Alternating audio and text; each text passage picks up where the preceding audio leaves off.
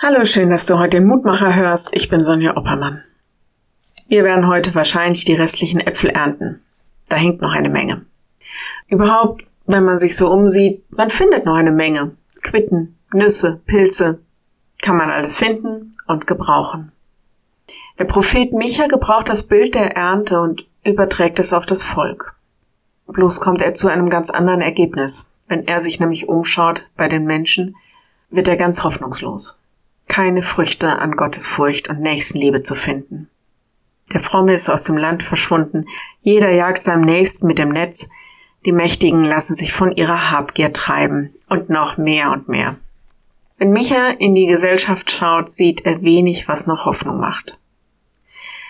Micha ist ein Gerichtsprophet. Er kritisiert die sozialen und religiösen Missstände seiner Zeit und manche Aussagen könnten auch in unsere Zeit gesprochen sein. Das ist, wenn er auf die Menschen sieht, hoffnungslos. In diesem Zusammenhang steht unsere Losung heute. Ich will auf den Herrn schauen und harren auf den Gott meines Heils. Mein Gott wird mich erhören. Micha 7, Vers 7. Wende den Blick auf Gott und harre auf ihn. Warte auf Gott. Und darin finde Ermutigung, Hoffnung und ein Bild von einer Zukunft. Denn das hat Micha auch. Hoffnung dass da ein Messias kommt, der ein Friedensreich gründet, der Gerechtigkeit schafft und der sein Volk sammelt. Dieser Gott gibt seine Menschen nicht auf, auch wenn er das Böse nicht akzeptiert. Er gibt dich und mich nicht auf.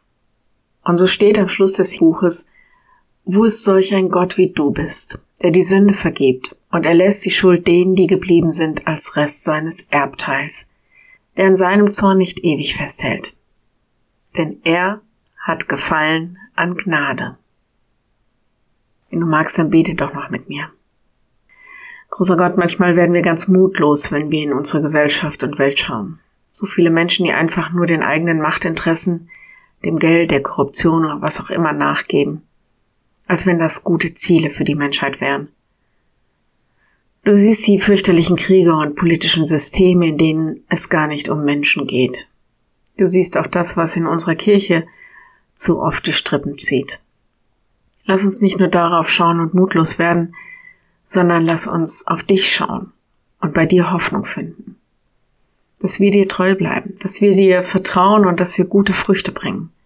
Lass uns offen sein für deinen Heiligen Geist, dass wir in Glauben und Leben deinem Namen Ehre geben. Ermutige uns durch dein Geist, stärke uns und gib uns Hoffnung und Zuversicht. Amen. Morgen ein neuer Mutmacher. Bis dahin. Bleib behütet. Tschüss.